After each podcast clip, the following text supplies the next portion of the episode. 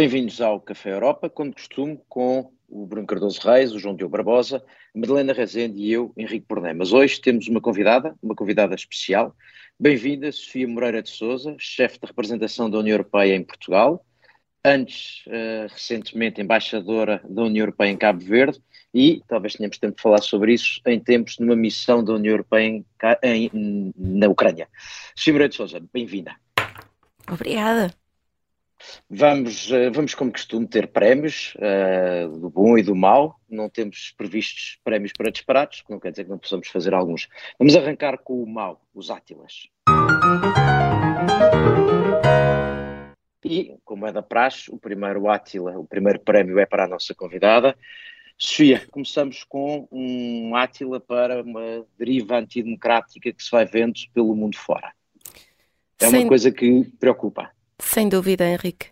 São muitas as derivas, mas um, a maior preocupação, e sem dúvida, é o que nós temos assistido relativamente um, aos direitos das mulheres.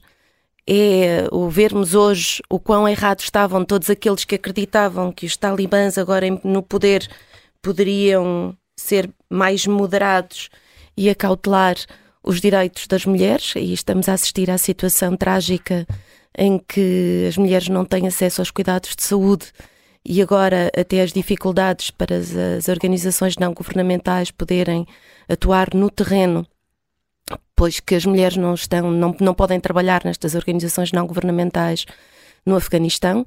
Portanto, é um grave problema que temos e, obviamente, não podia deixar, não podemos também deixar de pensar o que está a acontecer no Irão. E, portanto, e só para mencionar apenas dois casos, no caso dos direitos das mulheres e nas consequências, naquilo que, que na verdade podemos assistir pelo mundo fora, na área dos direitos fundamentais uh, e do, do, que está a acontecer na área de, com, com as mulheres, com as meninas, mas também aquilo que temos, obviamente, este ano, que testemunhamos que aconteceu no Brasil um, e que acontece por este mundo fora, do, do aumento das tendências de autoritarismos e que colocam a, no, a nossa democracia, a democracia em causa. E, portanto, uh, acho que é algo que temos verdadeiramente que nos preocupar, porque não podemos baixar os braços. Sofia, eu sei que a Madalena queria aqui eh, entrar a propósito precisamente da reação das instituições europeias no Brasil. Eu, Madalena, passava-te, mas acrescentava o que tu fosses dizer uma pergunta que é, para dar o exemplo do Afeganistão e do Irão, o que é que, se é que a União Europeia pode fazer, ou, apesar de tudo, há que reconhecer que há um limite àquilo que podemos fazer uh, para alterar as circunstâncias noutros países, nomeadamente quando não temos as relações de proximidade como temos uh, no caso do Brasil. Mas, Madalena, tu tinhas um, um comentário sobre a reação europeia ao Brasil. Sim, eu fiquei bastante agradada com a forma como as instituições enquadraram a resposta. Um, à violência que, que, teve lugar em Brasília uh, nos dias passados. Eu pensei uh, que tu ias dizer enquadraram os, os manifestantes na, na, na, na, variante do português do Brasil, esquadra, não é? Não é enquadrar, esquadraram. Enquadrar no português do Brasil quer dizer prender, para quem não sabe, mas acho que todos sabemos. Exato. Desculpa. E, não, não, mas no sentido em que acho que as instituições estiveram bem, no sentido em que condenaram a, uma, a, violência e a ameaça à democracia e, a, e pôr em causa das, das instituições democráticas, um, uh, ah, nomeadamente pela extrema-direita, ou seja, puseram no, no, no, enquadramento que eu penso que é, que, é o, que é o certo, porque também tem a ver com não só com o que se passou nos Estados Unidos, mas com, enfim, todas as tendências que, em particular na Europa, têm vindo a, a ameaçar a democracia, que têm tendencialmente vindo, vindo da extrema-direita e por isso também saudava as instituições nesse sentido.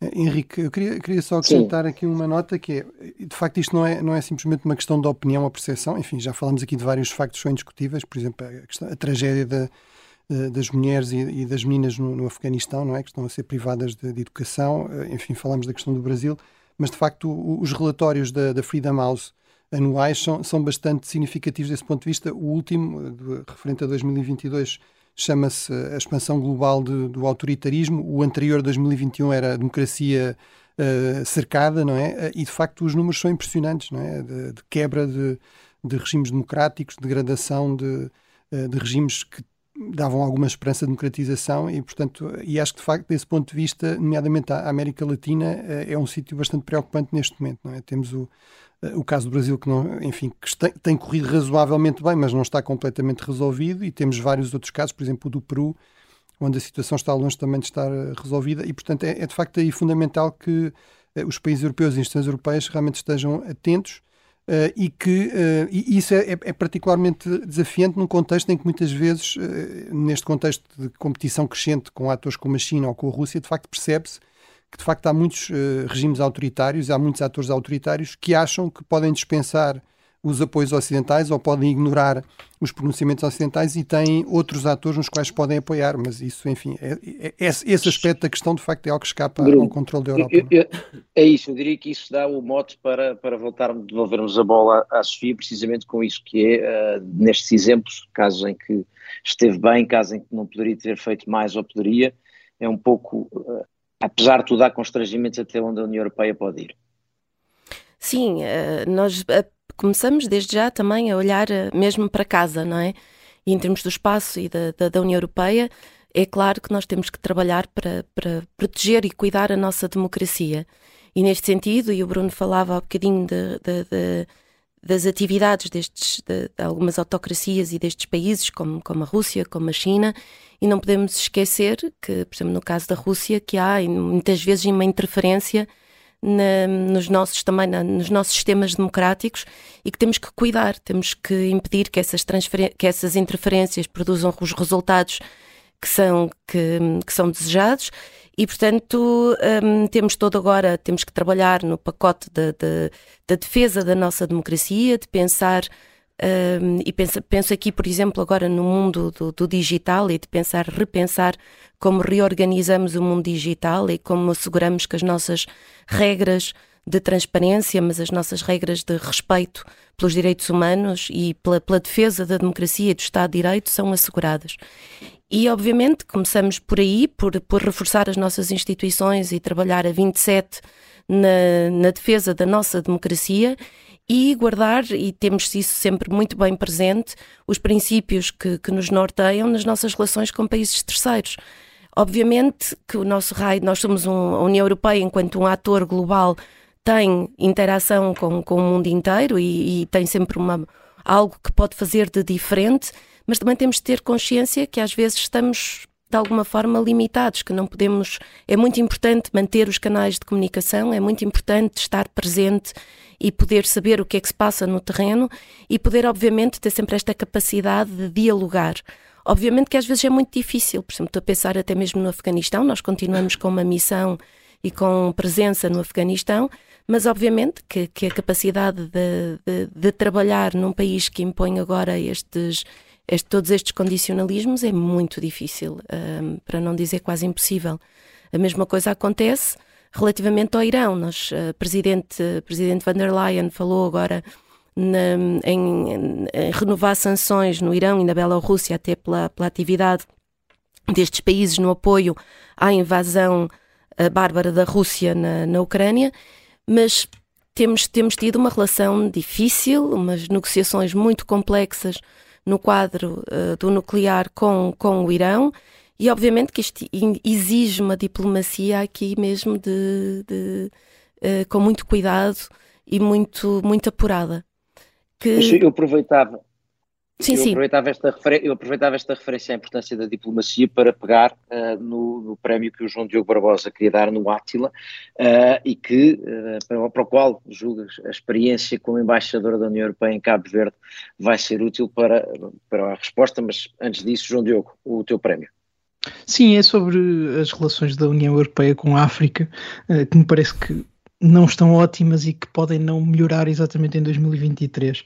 Nós sabemos que 2022 foi um ano com muitos acontecimentos, eh, aliás, neste, neste aspecto até começou bem, porque houve uma cimeira de uniões entre a União Europeia e a União Africana logo em fevereiro, mas que infelizmente aconteceu uma semana antes da invasão da Ucrânia e, portanto, depois daí acho que só vieram ou complicações ou estagnação. Eh, acho que na resposta à Rússia a União teve dificuldade, e isto foi muito claro e muito discutido, em influenciar os governos africanos para os tornar aliados e para uh, formar uma coligação mais abrangente contra a Rússia. E isto é muito interessante porque a invasão, a guerra, eh, teve e ainda tem impactos nos preços, no fornecimento de bens alimentares que afetaram diretamente a África e que se espera, se espera que continuem a afetar a África em 2023, mas mesmo assim a União não conseguiu um, que os países africanos se unissem contra a Rússia, isso foi uma das grandes marcas.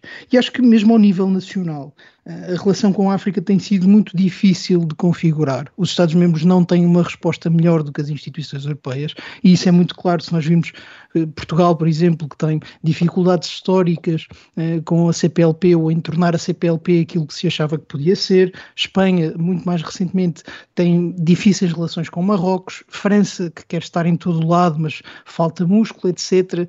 Eh, é tudo muito difícil na relação com a África e parece que nos últimos meses o entusiasmo esfriou. Não há uma previsão de novas cimeiras para este ano ou para os próximos anos, tanto quanto sei, e portanto aquilo que eu queria saber da Sofia é se eh, a Comissão Europeia tem alguma solução para isto ou se vamos estar condenados a discutir a África do ponto de vista das migrações e do Qatargate que pode ter ou não envolvido Marrocos uh, a tentar influenciar a União Europeia no sentido inverso.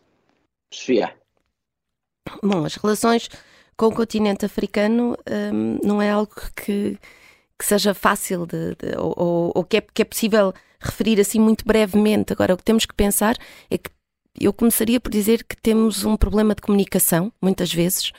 Um, há muita coisa que a União Europeia tem apostado trabalhar com a África, desde já uma aposta a trabalhar a nível continental e a nível de integração regional. Nós, durante muitos anos, e continuamos a dar preferência a trabalhar com a União Africana, com, aquela, com a fórmula de encontrar soluções africanas para problemas africanos e, portanto, trabalhar no reforço das instituições, neste caso a instituição continental, mas também com as comunidades económicas regionais. Um, e obviamente que isto, o, o, processo de integração no continente africano também conhece os seus momentos de avanços e recuos. E nem sempre é fácil. E obviamente, quando nós temos atores, outros como uma China, um, que não, que, que, obviamente tem uma relação aposta acima de tudo em relações bilaterais e, e, e com tendo bem presente aquilo que pretendem, uh, nomeadamente acesso aos recursos naturais e portanto não há qualquer condicionalismo nem, nem uh, menção a valores ou a métodos de trabalhar ou a reforço de, de democracia ou de Estado de Direito, obviamente que nós não estamos em pé de igualdade. E depois um, vem toda esta questão, que como eu referi, quer dizer, no próprio, próprio continente, uh, tem, tem relações muito diferentes. Se pensarmos na história de, recente de, de, dos países, obviamente que a Rússia, tendo sido a, a ex-União Soviética, que sempre apostou no, nos movimentos de independência uh, em muitos dos países africanos e que muita gente estudou um, no espaço soviético, e obviamente que há aqui uma relação também de, de proximidade que, que, que agora também produz os seus frutos no sentido de posicionamento de muitos de, das entidades nacionais, de muitos governos do, no continente africano. Dito isto, se nós pensarmos agora e fizermos uma análise do, do que é que nós testemunhamos nos últimos anos, e começo agora fazendo referência, por exemplo, à pandemia, quem é que esteve presente, quem é que participou na entrega, por exemplo, de vacinas, quem é que apostou nos centros de investigação e de produção de vacinas no continente africano, quem é que se assegurou e apostou nas entidades, eh, desde a OMS e outras eh, agências das Nações Unidas, para fazer a distribuição precisamente destas vacinas, e nós chegamos a um nome e, e um dos grandes doadores e, e que, que, apostou foi a União Europeia. E quando nós pensarmos nos esforços do Team Europe, na resposta de imediato que foi dada, não só na, no plano das vacinas, mas também no reforço das contribuições financeiras para que os governos nacionais pudessem fazer face aos layoffs e a todos a, a, a estagnação da, da, da economia causada pela pandemia, realmente nós dissemos presente. Não só dissemos, como o fizemos. Agora, é verdade que pela própria natureza até da União Europeia, nós às vezes temos dificuldade de comunicar e de, e de, chegar às pessoas, de comunicar isto às pessoas no terreno. E se calhar é algo que temos que pensar de, de como é que o podemos fazer de uma, de uma forma mais eficiente. E depois, um outro ponto, desculpa Henrique, assim, uh, Sim, que é muito importante, é a presença política. E obviamente que, que nós aqui um, podemos e devemos fazer melhor em termos da União Europeia. Por outro lado, com todas as crises e com tudo o que acontece na Europa e atendendo a, a, a, tudo a que, a, que, nos é pedido dar resposta, também fica muito difícil conseguir que, que Presidente da, da, Comissão, Presidente do Conselho, Presidente do Parlamento consiga viajar uh, e consiga ir visitar todos os países da do continente. Portanto, é, às vezes é muito difícil dar esta resposta, mas isto é algo que é, é necessário haver aqui um esforço dos Estados-membros e de, em conjunto, uh, estarmos mais presentes e estarmos mais presentes também a alto nível político no terreno. Uhum. É, Henrique, não sei se há Bruno, tempo força, força. Não, é, é, eu acho que há, há duas questões fundamentais, há três, três, dados fundamentais. Um, realmente, objetivamente, a, a Europa é de, longe o principal doador em África. Estamos falando, sobretudo, se somarmos a União Europeia e os, os Estados-membros, não é? Um, agora, claramente há de facto aqui um problema em termos da eficácia política disso e também comunicacional. Portanto, eh, eu não estou a dizer que, que haja aqui uma solução fácil, eh, mas eu diria que de facto esta questão da comunicação estratégica claramente é, é, uma, é um problema, não é? Eh, de facto, parece claro que com muito menos investimento a China ou a Rússia muitas vezes conseguem muito mais visibilidade, não é? Depois, eu acho que há uma outra questão eh, que, que, tem a ver com que essa é difícil de contornar e que voltamos ao, ao, ponto inicial, que é de facto estes regimes estão muito mais dispostos a fazer acordos com as elites governativas, com os governos, com os regimes, que de facto são impossíveis de fazer uh, cada vez mais pela, pela, União Europeia e mesmo pelos Estados europeus ao nível bilateral. Portanto, eu acho que uh, há que reconhecer isso, há que reconhecer essa limitação e aceitar eventualmente esse preço. Apesar de tudo, eu acho que não há que desistir e realmente melhorar aqui a, a comunicação seria fundamental. E depois eu diria também algo que já está nos documentos oficiais até da União Europeia, que é aumentar de facto a coerência, a gestão política e estratégica, a tal ideia da Comissão Geoestratégica, ou seja, eh, de facto às vezes há a ideia de que os diferentes programas e os diferentes atores, mesmo ao nível da União Europeia, no, no mesmo país, não estão necessariamente muito coordenados, eh, nem a trabalhar no mesmo sentido necessariamente, e portanto eu acho que aí eh, esse é um trabalho de casa que deve ser feito. Uh, já passámos pela deriva antidemocrática do mundo, pelas relações da África, uh, da União Europeia com a África. Um último, Átila, meu, uh, uma provocação que tentaremos que não seja muito demorada, mas uma pequena provocação. Sofia, o, o, embaixador da Suécia, que é o país que assumiu a 1 de janeiro a presidência rotativa da União Europeia, numa conversa com o jornalista do Financial Times em Bruxelas, terá dito, segundo o jornalista, que uh, a propósito da discussão sobre se deve haver mais ou menos subsídios à indústria europeia para responder aos subsídios que os Estados Unidos estão a, a fazer à sua indústria, uh, e tendo a Suécia posições diferentes, por exemplo, uh, da Alemanha, e aparentemente mais próximas de França, terá dito que a Presidente da Comissão não se pode esquecer no fim do dia o, o seu patrão são os Estados-membros. Uh, eu não sei se a Presidente da Comissão e se a Comissão uh, concorda com esta visão, se, se revê, mas a mim parece-me que há aqui uma outra coisa, é que a Presidente da Comissão, ou a Comissão Europeia em geral dos últimos anos, desde a crise financeira, tem assumido maior protagonismo e maiores responsabilidades, mesmo sem que se tenham mudado os tratados, Uh, e a Presidente da Comissão, em particular, ganhou uh, bastante visibilidade e, eu diria, uma boa imagem junto dos europeus, quer durante a pandemia, quer agora durante a guerra, em que foi a primeira líder política à escala europeia, por exemplo, a ir a Kiev.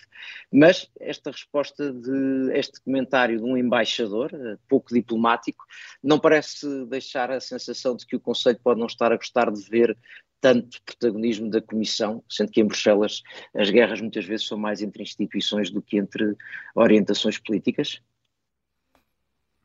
Bom, Henrique, um, aquilo que tem acontecido no mundo e os grandes desafios globais têm realmente exigido um, pôr em prática o lema da União Europeia, não é? Que juntos somos mais fortes e que estas questões com que nos vemos deparados, desde a pandemia até agora a guerra, uh, mas também as alterações climáticas, a luta contra a pobreza, tudo isto um, exige uma, uma, uma resposta em conjunto e em comum. E, portanto, o espaço que é verdade, tem sido ocupado pela Comissão Europeia e pelas instituições tem sido uh, em resposta àquilo que é pedido pelo Conselho, aquilo que é pedido pelos Estados-membros. Vamos pensar na compra conjunta de vacinas, que sim, de início foi inclusive algo de alguma crítica, mas agora todos viram com muito bons olhos a possibilidade da compra conjunta, por exemplo, a nível de energia e do gás. E, portanto, aquilo que temos que, que, que, ver aqui é que a Comissão é guardiã dos tratados e que, obviamente, a Comissão fará e dará resposta àquilo que os Estados-membros, que são a essência da União Europeia, a União Europeia é o conjunto dos 27, aquilo que pretendem e o que pretendem é ver soluções aos problemas e encontrar uma saída um, aos, aos, problemas que enfrentamos. E, portanto, aqui, obviamente, que, que, que cada embaixador ou cada Estado-membro poderá uh, ter a sua opinião e, e dizê-lo de uma forma mais ou menos contundente, mas a verdade é que uh, uh, o que a Comissão tem vindo a fazer, e dentro das competências dos tratados, mas é verdade que temos visto que a Comissão tem sido cada vez mais um, ativa e, proposto, e, e, e, tem trabalhado em soluções mais, mais inovadoras, digamos assim, mas que tem sido em resposta àquilo que é pedido pelos Estados-membros, e, por exemplo, relativamente mesmo até ao, ao Inflation Reduction Act, portanto, ao, ao IRA, não é? Uh, Exatamente. Uh, o, que, o que tem acontecido nas discussões do Conselho é precisamente um entendimento por parte dos Estados-membros que é preciso uma resposta a nível dos 27, porque alguns Estados-membros. Uh, podem ter capacidade de o fazer a nível nacional, de apoiar as suas empresas, mas obviamente nunca será com a mesma amplitude nem com a mesma, com a mesma eficácia que será se o fizermos a 27, ou, ou que medidas é que podemos pensar um, a 27, porque na verdade nenhum dos Estados-membros tem dimensão suficiente para conseguir aqui contrapor uh, a, aquilo que o IRA pode, pode, pode conseguir para, para a indústria americana. E, portanto... e vários têm bolsos diferentes, não é? E esse é um, esse é um ponto que, que se vai, vai notando cada vez que se diminuem claro. as regras, que se facilitam nas regras da, da, do, enfim, da equidade, nomeadamente na concorrência. Se claro, deixar... mas oh, Henrique, só um, ponto, que é, nós tivemos um exercício sobre as discussões da Conferência do Futuro da Europa, em que, em que cidadãos de todos os países participaram, e uma conclusão podemos tirar de tudo isto, é que as pessoas querem mais Europa.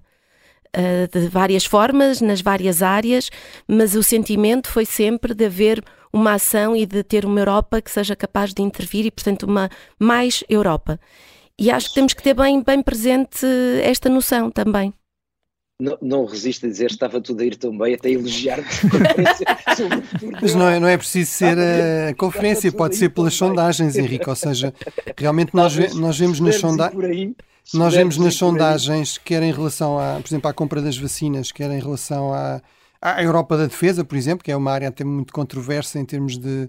Uh, continua a ser vista como uma área muito reservada em termos nacionais. A verdade é que, uh, por exemplo, no campo da defesa, que é uma área que eu sigo bastante, sistematicamente mais de 70% dos europeus nos eurobarómetros defendem que deve haver uma, uma, uma maior o maior envolvimento das instituições europeias no campo da defesa, é? No campo das vacinas, isso acabou por se revelar depois muito popular, não é? Portanto, eh, ou seja, eu, eu acho que o embaixador tem aqui um certo ponto, eh, o que ele diz realmente é, eh, ele não fala no Conselho, ele fala, a Comissão tem de se lembrar que trabalha para os Estados-membros, não é? Isso é verdade, também diz que, portanto, até, até é relativamente diplomático, também diz a, a Presidente da Comissão tem um papel como policy maker, portanto eu reconheço isso, mas tem de estar atenta realmente ao que é a vontade dos Estados-membros e eu acho que isso é, é, é, prudência política básica, não é? Portanto, acho que sim, acho que, acho que faz sentido. Estás, estás mais, mais diplomático que o embaixador. Bom, eu queria passar para o bom, porque temos prémios, temos prémios para o bom, venham os croissants.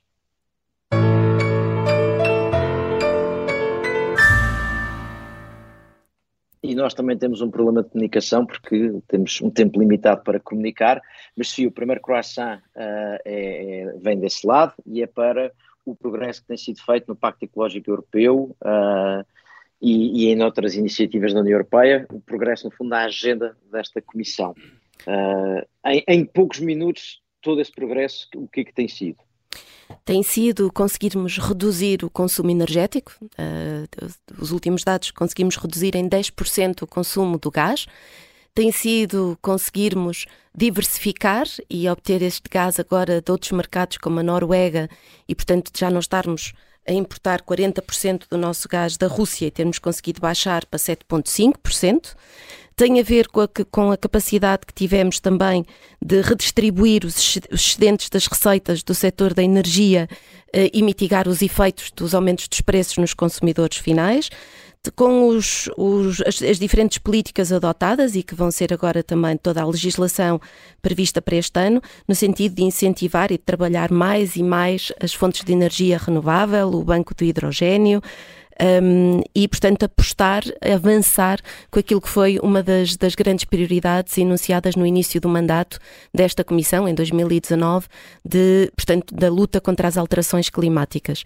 E a verdade é que, não obstante a guerra e não obstante todas as consequências nefastas desta guerra, temos, temos vindo a, a, a dar passos positivos e às vezes as boas notícias ficam um bocadinho perdidas e esquecemos. Sim, eu, Henrique, se pudesse acrescentar aqui Sim, eu acho que aqui o esforço das instituições é particularmente bem-vindo, uma vez que realmente se tem vindo a, a, perceber que os, que os governos nacionais, neste contexto, uh, neste, neste inverno difícil de fazer face, digamos, ao corte de, do gás russo, têm vindo a responder uh, com menos investimentos em energias renováveis, ou seja, uh, vemos a Alemanha reabrir centrais a carvão, Uh, vemos outros países uh, a aumentar os, os, os uh, enfim, a queima de, de, de, combustíveis fósseis e, portanto, aqui ah, as instituições supranacionais têm tido um, um papel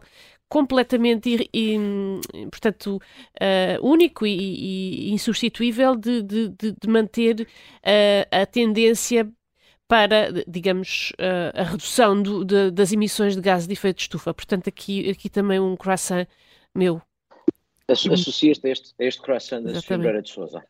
Eu queria, Henrique, Henrique deixa-me só entrar aqui rapidamente para, para introduzir um bocadinho da Margo neste croissant com umas perguntas, porque eu, eu, eu acho que, enfim, acho podemos dizer com segurança que 2022 foi um sucesso neste desafio, que em particular era muito difícil, mas eu gostava de ouvir a Sofia em nome da Comissão relativamente a dois pontos. E o primeiro tem a ver com o facto de, durante o ano, muitas vezes a Comissão ter sido acusada na questão da energia, estar a servir o interesse alemão, especificamente na questão do, do teto do gás. Acho que isso, enfim, nós concluímos entre nós que não era verdade, mas acho que ouvir a posição oficial da Comissão aqui podia ser importante. E depois, numa questão que me parece ainda mais relevante, importante. 2022 teve, em relação às dificuldades energéticas, um caráter de emergência em que era preciso resolver muito rapidamente a questão dos estoques, mas de que forma é que a Comissão pode ajudar os Estados-membros a encontrar respostas mais estruturais que permitam soluções para 2023, 2024 e em diante? Porque eu acho que a Comissão certamente tem um papel aí e gostava de ouvir a Sofia sobre isso. Sofia, ainda mais difícil isso tudo em dois minutos. Oh. é realmente preciso muita energia e muito gás. uh, bom, sobre esta questão, e se calhar começava pelo fim, não é? Um, o que é que a Comissão está a fazer? Nós temos já várias, uh, várias medidas pensadas. A Comissão está a trabalhar em várias propostas, de, pronto, desde as, as compras conjuntas, mas um, também a, a, reforma no mercado da eletricidade, portanto, pensando na dissociação do preço do gás e da, da, da eletricidade, o Banco Europeu do Hidrogênio, portanto, há várias coisas que vamos ver agora, no, no aliás, faz parte do programa de ação da, da Comissão para 2023 todas estas propostas legislativas que terão, obviamente, que ser aprovadas pelo Parlamento e pelo Conselho e, portanto, voltando àquele pontinho que tínhamos falado anteriormente, a, Comissão propõe, Exato. mas a decisão final aos Masters compete, e neste caso aos 27. Uh, ah, relativamente a, às críticas da Comissão, bom, é sempre bom, é, as críticas existem sempre, isso é, é bom porque temos um espaço de democracia.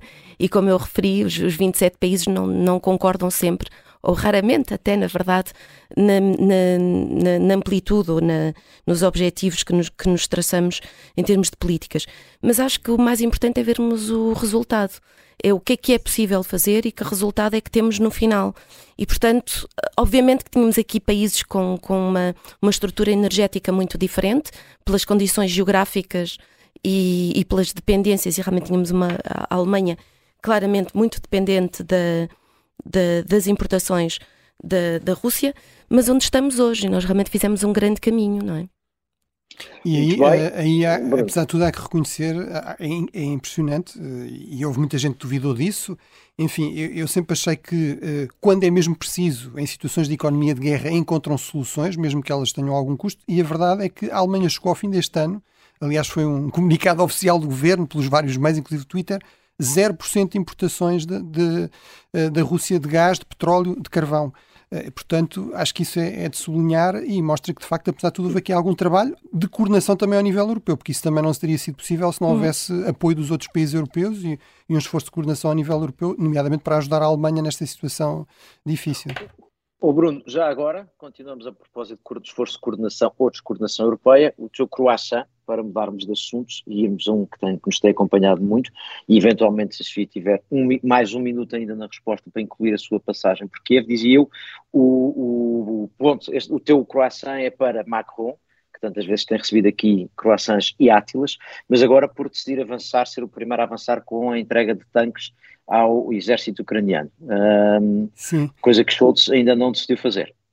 Sim, nem Schultz, nem na verdade Biden, nem na verdade os britânicos, não é? Portanto, eu, isto aqui é, é, tem a ver um bocadinho com as nossas picardias internas, portanto, estão a ver que afinal o Macron não é o mal da fita, não é que um infiltrado para o Kremlin, enfim, obviamente ninguém disse isso nunca, mas enfim, mas, mas havia um pouco esta ideia. O mal da fita eu disse, eu disse. É, pronto, disseste várias vezes, exatamente, mas não infiltrado do Kremlin, acho eu. É mas, uh, mas, portanto, havia aqui um bocadinho esta ideia de o que é que exatamente o Macron estava a fazer, tanto, tanto conversava com Putin, Putin, eh, se isso não seria aqui o sinal de um, de um alinhamento perigoso, ou pelo menos equívoco, eh, com a Rússia, ou de um apoio equívoco ou eh, hesitante em relação à Ucrânia.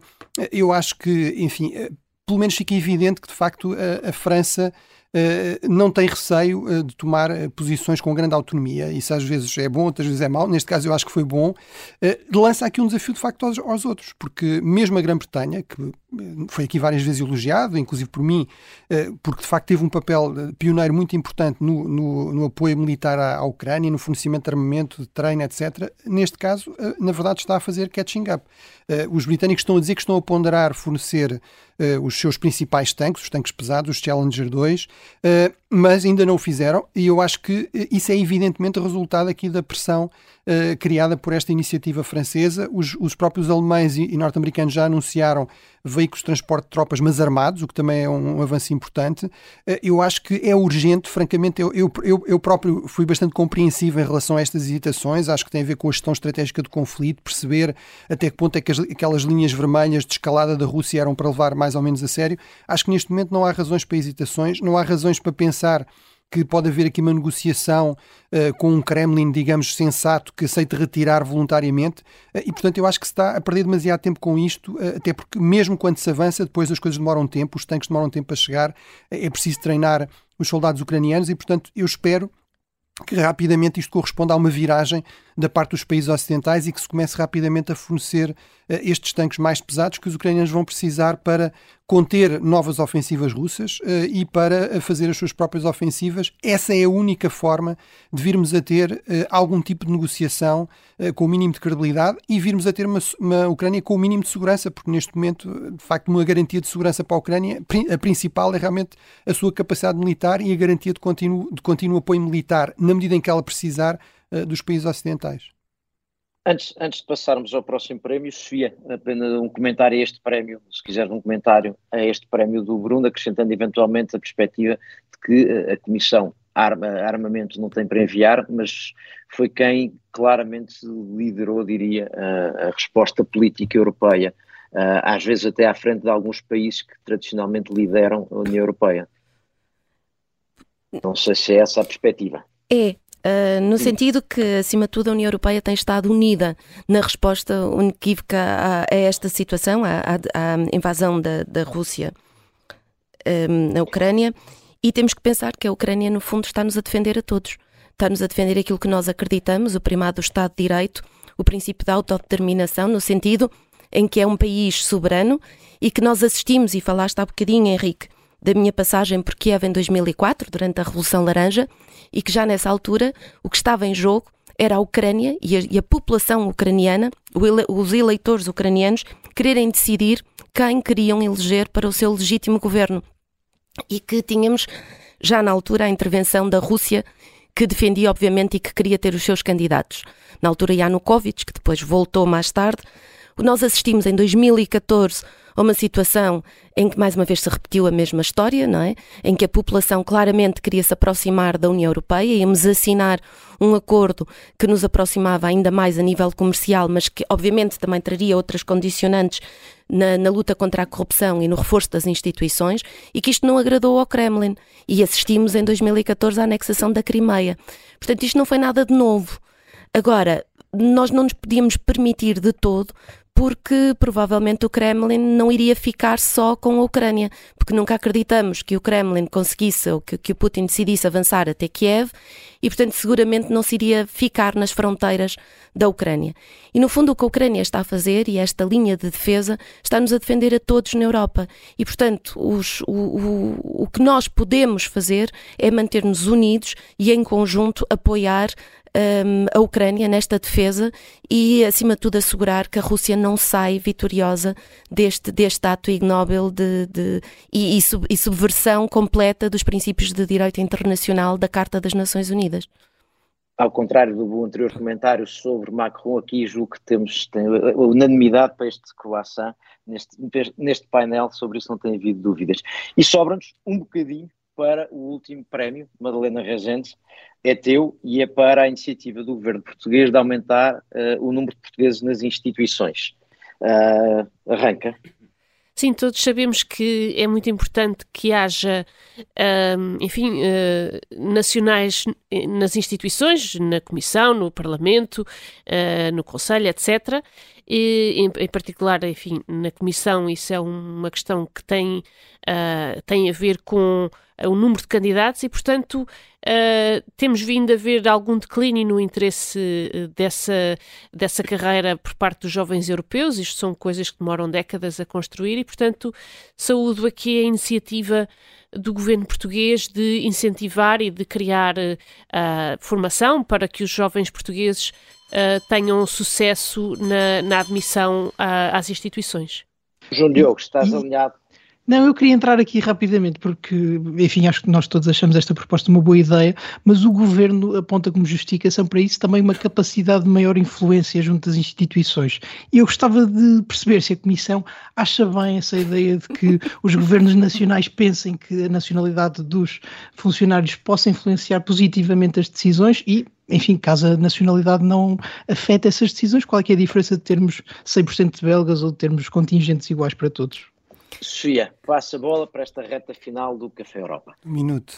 O mais importante um de tudo é que todos os 27 estejam representados e façam parte deste projeto. E, portanto, desde que uh, todas as políticas que são definidas sejam neste sentido, de assegurar não é um domínio dos portugueses das instituições, mas que os portugueses estejam presentes como estejam todos os outros, os estónios, os franceses, malteses é, é, muito importante e é importante porque uh, a riqueza da União Europeia é precisamente este, o debate e, a, e, as diferentes visões que se complementam de situações que enfrentamos e de, de, procura de soluções. E, portanto, a representatividade é muito importante e, enquanto com a minha experiência pessoal, é sempre muito mais interessante trabalhar realmente em, em, em equipas um, multi, de, de várias nacionalidades e, portanto, os 27 têm que estar representados. Portanto, sair para o argumento de que vão beneficiar os diferentes Estados é por uma questão de, Beneficiam, de diversidade. Uh, beneficiamos o projeto da União Europeia em os 27 participarem na construção ativamente, participarem ativamente, que é uma coisa que em Portugal às vezes parece que há dúvidas. Nós não, não temos de estar à espera de coisas de Bruxelas, temos de estar em Bruxelas a participar nas coisas. E, portanto, vemos com muito bons olhos as estratégias nacionais, principalmente dos países que estão subrepresentados nas instituições. Bom, e com esta quase unanimidade, não sei, João Diogo, se, se estás, estás, a preparar a tua candidatura ou não. não, não, não, não, não, não me apanham lá. Não Mas com esta, com esta terminamos. Sofia Moreira de Souza, chefe da representação, da representação da União Europeia em Portugal. Muito obrigado por teres vindo ao Café Europa. Muito obrigada, Henrique. Volta, Café Europa volta para a semana.